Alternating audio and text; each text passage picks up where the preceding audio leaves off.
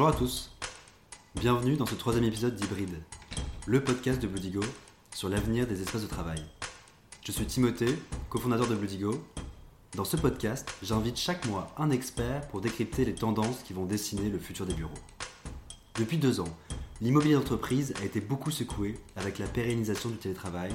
Le marché des bureaux a repris des couleurs en 2021 par rapport à 2020, avec une hausse de plus de 30% de la demande des bureaux en Ile-de-France mais c'est en baisse par rapport à 2019 avec une tendance à la réduction des mètres carrés des bureaux. Pour en discuter aujourd'hui, je suis très content d'accueillir Émilie Vial, fondatrice de la startup Snapkey. Salut Émilie. Bonjour. Merci beaucoup d'avoir accepté bah, de cette invitation pour Hybride. Merci à toi. Avec Snapkey, vous êtes au cœur de toutes les transactions de location et d'achat de bureaux. Donc, euh, tu as créé euh, ta startup il y a deux ans et demi. Euh, donc, Émilie, tu as créé euh, Snapkey pour simplifier la recherche de locaux commerciaux, la recherche de bureaux, d'entrepôts pour les entreprises. Est-ce que tu peux commencer par nous présenter Snapkey Absolument. donc Snapkey, on est un néo-agent et une marketplace spécialisée en immobilier tertiaire uniquement. On est présent nationalement. On permet à des propriétaires de louer ou vendre des bureaux, locaux d'activité ou entrepôts.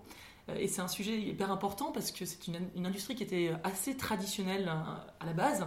Et aujourd'hui, on a des utilisateurs, des gens qui cherchent à louer ou acheter, qui sont euh, beaucoup plus digitaux qu'il y a quelques années, qui veulent pouvoir se projeter dans les espaces très rapidement. Et nous, on met en valeur de façon exceptionnelle ces actifs. C'est-à-dire que chacun des mandats pour les que l'on a, on a systématiquement de la photo, de la réalité virtuelle, des plans, toutes les informations techniques pour qu'à distance, n'importe qui puisse se projeter et très rapidement prendre une décision et s'implanter. Donc vous apportez plus de transparence euh, par rapport aux acteurs traditionnels, c'est ça?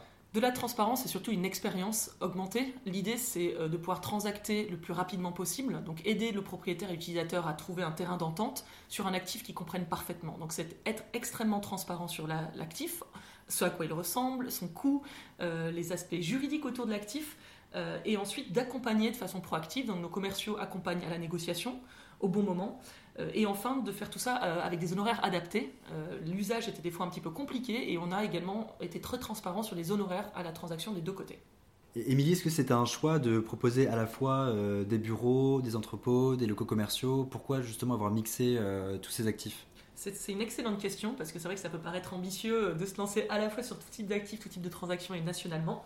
La première raison, on a bien écouté nos clients propriétaires d'un côté, hein, ceux qui nous donnent leur mandat, c'est qu'ils euh, veulent vraiment pouvoir parler à un acteur qui commercialise tous leurs actifs. Aujourd'hui, les foncières, les propriétaires, principaux propriétaires avec lesquels on deal, hein, qui ont des actifs de taille, on parle de gens qui ont entre 500 millions jusqu'à plusieurs milliards d'actifs sous gestion, ils ont une mixité de l'actif. Ils détiennent des bureaux, des locaux d'activité, des entrepôts partout en France. Donc ils ne voulaient pas nous parler que pour du bureau, c'était plutôt un des problèmes d'ailleurs qu'ils avaient identifié avec les acteurs traditionnels.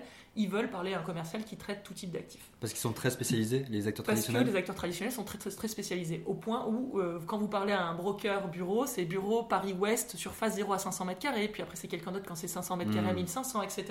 Et ça c'est quelque chose qui ne correspond pas du tout aux besoins du propriétaire. Donc c'est un, un pain qu'on avait identifié.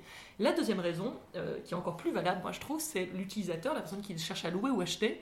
En fait, il y a un besoin de mixité de l'actif et de l'usage. Et je pense que vous êtes un excellent euh, exemple, vous digo, je suis arrivé aujourd'hui dans vos bureaux, que vous aviez loué parce que vous avez accès euh, également à une plateforme, enfin à un local d'activité entrepôt au sous-sol. et ça, c'est le cas d'énormément de sociétés. Et particulièrement, nous, comme on dit, on opère au niveau France entière.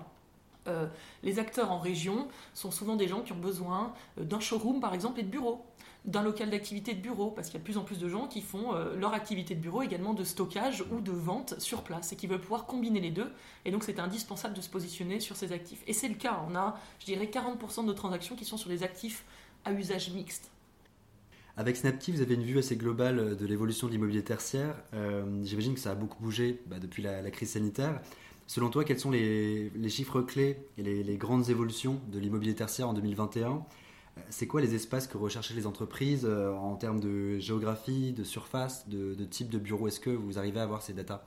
Alors c'est très intéressant, c'est des datas qui sont complexes en fonction de si on regarde à l'échelle euh, nationale et, en fonction de la typologie de biens et aussi en fonction du type de transaction. Donc je vais essayer de résumer un petit peu peut-être par typologie de biens. En termes de bureaux, on a vu une très forte augmentation de la demande en région. C'est pas un mythe. Beaucoup d'entreprises ont décidé, suite au départ aussi de pas mal de leurs salariés en région, euh, d'augmenter leurs implantations. Donc on voit des bassins secondaires, je pense à des villes comme Tours, où on a vu plus de 50% de demandes de bureaux, Reims, Saint-Herblain, des lieux comme Marseille avec plus de 33% très forts. et en bureau, en termes de surface, les gens cherchent par contre des surfaces moyennes plus importantes. Ça, c'est une certitude. Il y a une réduction des surfaces en, en Ile-de-France. Et en fait, paradoxalement, un peu une augmentation de la recherche de surface moyenne en, région, parce qu'à l'époque, en région, il y avait des, recherches de surface plus petites, et avec cette espèce de départ de l'Île-de-France vers les régions, on a des sociétés plus importantes qui cherchent des surfaces euh, un peu plus importantes que ce qui était en moyenne en région. D'accord, donc c'est une réduction des surfaces en Île-de-France et une augmentation euh, des surfaces en région. En région, absolument. D'accord. Pour les commerces, euh, on a vu une augmentation de 35% de la demande de commerce en 2021. Donc c'est assez conséquent pourrait, ça pourrait être surprenant comme, euh, comme chiffre, mais en fait, qu'est-ce qui drive ça? Et eh ben, C'est beaucoup d'acteurs du dernier kilomètre.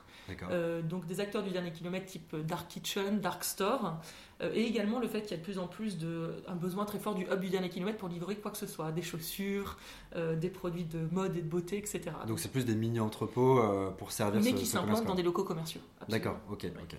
Et en termes d'entrepôt, alors là, c'est l'explosion de la demande. Quand on dit entrepôt, nous on pense déjà à euh, ce qu'on appelle la local d'activité ou du petit entrepôt, qui est vraiment du, du, hub du dernier kilomètre, des petites surfaces à proximité des grandes villes. Euh, partout en France, ça c'est l'explosion, des surfaces entre 100 et 500 mètres carrés. Euh, il y a une très forte demande à l'achat et en fait il y a très peu de biens à vendre. Donc la plupart des transactions se font à la location là-dessus, mais c'est vraiment l'actif gagnant à l'issue du Covid. Voilà, donc c'est le boom de l'e-commerce, du fait que voilà, tous les commerces traditionnels étaient fermés, et du coup il y a eu un, voilà, un boom de l'e-commerce. Euh. Oui, et de l'e-commerce, que ce soit des, grandes chaînes d'e-commerce hein, qui cherchent des hubs aussi de logistique plus proches euh, des clients, donc des surfaces un peu plus petites. Ils ont de méga entrepôts et cherchent ensuite à mailler le territoire. Ou alors beaucoup d'acteurs du DNVB, des Digital Native Vertical hmm. Brands, ce genre d'acteurs. Oui, il y a beaucoup de startups qui se sont lancées Énormément aussi, de startups et qui fleurissent aujourd'hui et qui ont besoin de stocker de façon intelligente leurs leur, leur produits, leur matériel. Et au-delà de la superficie, en termes de type de bureau, euh, est-ce que tu en sais un peu plus sur le, type de bureau qui était recherché? Alors c'est très intéressant parce que le bureau, on pourrait, en parler pendant, pendant des années, des mois, c'est des, choses qui sont très compliquées. Il faut distinguer ce qui se passe en Ile-de-France par Ile-de-France versus la région. Euh, en région, on n'a pas vu une, une, baisse de la demande, hein. comme j'ai dit, il y a vraiment une forte, euh, toujours un fort besoin, et un besoin du bureau traditionnel, c'est toujours le, besoin des clients. Par contre, c'est clair qu'en Ile-de-France, euh, ce qu'on voit de plus en plus, c'est du bureau euh, partagé, du hmm. coworking, de l'hôtellerie euh, de, de bureaux, et avec un, besoin de serviciel immense. parce qu'aujourd'hui, il faut donner une bonne raison à ses employés de venir au travail. Hein. les gens ont très forte envie du télétravail. Et donc, il faut que le bureau soit un lieu d'échange et où il y ait du service. Et donc là, on a parlé des tendances de 2021. Donc là, pour ce début d'année, moi, j'aimerais aussi parler avec toi des, bah, des, futures tendances un peu qui vont dessiner 2022.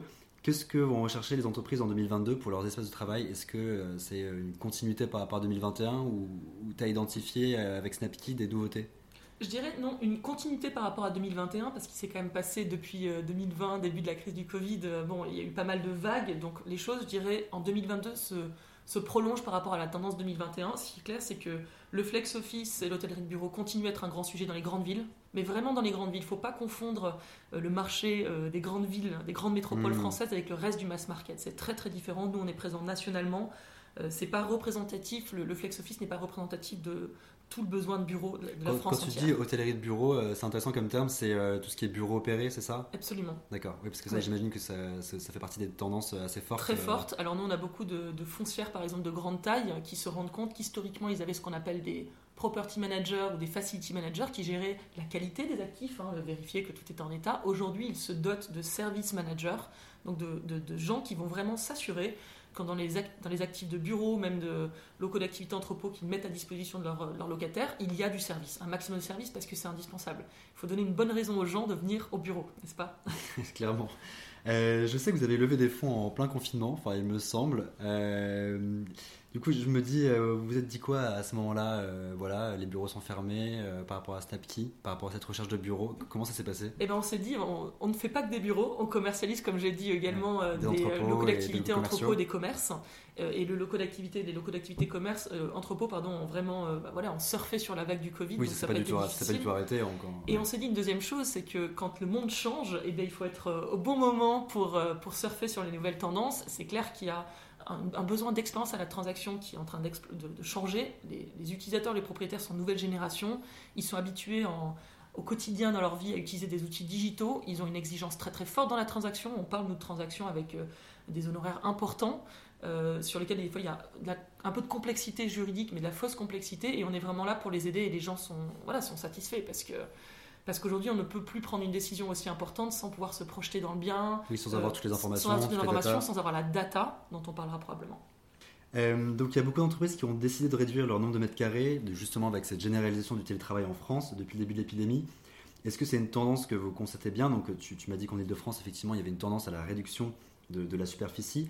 Est-ce que tu as une estimation un peu de cette tendance à la baisse pour, pour chiffrer un peu euh, quelle, est la, la, superficie moyenne recherchée par, euh, pour un bureau en Ile-de-France? Oui, alors la, superficie moyenne, c'est intéressant. On est autour de 180 mètres carrés. Les gens pensent souvent Ile-de-France immense plateau de bureau, 5000 mètres carrés. Bon, on n'est pas, tout le monde n'a pas la chance d'avoir euh, créé une boîte qui, qui fait partie du CAC 40.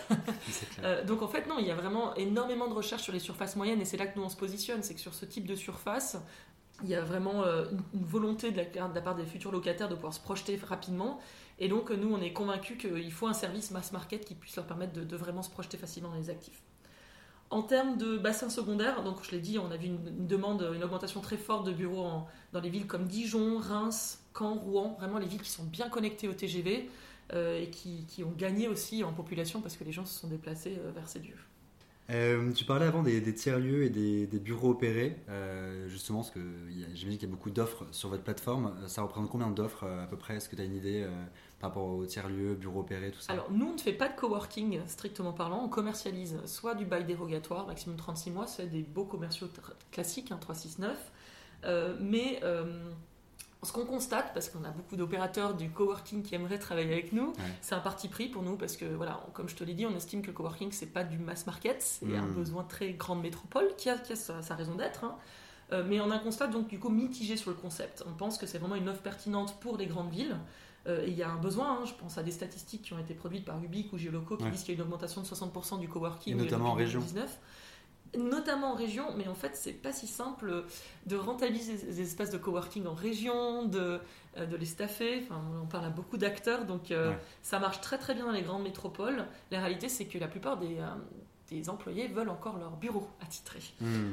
c'est 90% de, de l'échantillon interrogé, ça c'était une étude qui avait été faite par par l'IEIF, qui est un institut euh, spécialisé, euh, qui disait que 80% des employés veulent encore le bureau attitré. Donc il y a quand même une réalité, euh, comme je dis, de nouveau différente entre les grandes métropoles où les gens sont habitués à voilà, travailler dans des open space versus le reste de la France où le mètre carré est bien moins cher, du coup on peut avoir le luxe d'avoir son bureau attitré. Alors Émilie, j'aimerais revenir sur les, sur les bureaux opérés. c'est quoi un peu les différents services que vos clients vous demandent par rapport à ce type de bureau? Alors nous, comme je t'ai dit, les bureaux opérés, euh, comme on ne fait pas, on ne commercialise pas de coworking, ce que nos clients demandent énormément par contre dans le cadre de beaux un peu plus longue durée, hein, comme je disais, 3, 6, 9, 3 ans, 6 ans, 9 ans, c'est énormément de services. C'est clair qu'aujourd'hui, les propriétaires qui sont des foncières en général doivent s'aligner, mettre en place euh, des services de conciergerie, euh, de la restauration au minimum, une, cuisine, c'est le grand minimum, mais aussi des points de restauration. Euh, également des applications. Il y a énormément de demandes pour le, locataire de pouvoir communiquer avec le gestionnaire du bâtiment. En cas de, de, problème de clim, de chauffage, en fait, les locataires, ils veulent vraiment une solution clé en main pour ne plus avoir à passer du temps. tu as des exemples d'applications, justement euh, Oui, j'ai quelques exemples d'applications euh, qui deviennent très puissantes. Je pense notamment à Witco, qui a été cofondée par une femme, Eliane, en France, qui, commence à, voilà, qui a levé pas mal d'argent ces derniers temps et qui commence à être bien implantée et qui fait exactement ce job d'apporter du serviciel, euh, une brique servicielle supplémentaire pour que l'occupant du bureau bah, profite un maximum de son bureau et ne soit pas embêté par les détails du quotidien. Est-ce que tu vois aussi du coup qu'il y a un peu une tendance au serviciel un peu haut de gamme? Parce que j'ai l'impression qu'on voit partout que euh, les bureaux sont de plus en plus haut de gamme justement pour faire venir encore plus les salariés au bureau. Ou est-ce que c'est pas forcément? Alors Timothée, je vais peut-être casser le mythe de nouveau. Nous, on a une vision vraiment mass market nationale. Effectivement, le, haut de gamme, il y a quelques volontés, mais je dirais que c'est ça, c'est vraiment pour le client Paris-Île-de-France, Paris, Paris-Centre. Hein. C'est clair qu'il y a, euh, je pense, des cabinets d'avocats qui, par exemple, ont pris à bail via Snapkey et qui travaillent avec certaines notes foncières, où là, les attentes servicielles sont encore plus importantes. Euh, mais sinon, euh, je dirais que c'est pas forcément. Il y a une attente servicielle, mais pas forcément toujours luxueuse au niveau national. Mais servicielle, c'est sûr. Et par rapport aux tendances en région, parce que du coup, vous avez beaucoup de clients aussi en région par rapport à l'Île-de-France, on a quand même beaucoup parlé de l'Île-de-France, c'est quoi un peu les, demandes de tes clients en région? Les clients en région, euh, ils, veulent, euh, ils veulent des bureaux effectivement aussi facilement opérables. Les gens en fait n'ont plus envie d'avoir à gérer euh, la maintenance. C'est des choses trop compliquées, même la gestion du, du, ménage, du nettoyage. C'est des choses dont ils veulent se débarrasser un maximum pour pouvoir se focaliser sur leur, sur leur business. Et ça va même au-delà du bureau, sur les locaux d'activité et même sur le commerce. Les gens veulent vraiment des systèmes clés en main. On a une nouvelle génération où on aime les choses packagées. Donc même pour les locaux commerciaux, c'est aussi ça demande. D'accord. Euh, bah D'ailleurs, en parlant des locaux commerciaux, vous avez lancé l'an dernier l'opération Snap Gallery, qui consiste à transformer les locaux vacants en lieux culturels. Je crois que c'est la deuxième fois que vous lancez cette opération. Euh, moi, je trouve ça vraiment, chouette comme OP. Est-ce que tu peux nous en dire un peu plus? Absolument, c'est quelque chose qui nous tient très à cœur et c'est pas euh, wishy-washy. L'idée, c'est très concrètement quand on a des commerces avec des beaux qui sont vacants, pour lesquels on donne un mandat de vente ou de location, on installe la fameuse Snap Gallery. Donc, c'est une installation sur des vitrines d'art.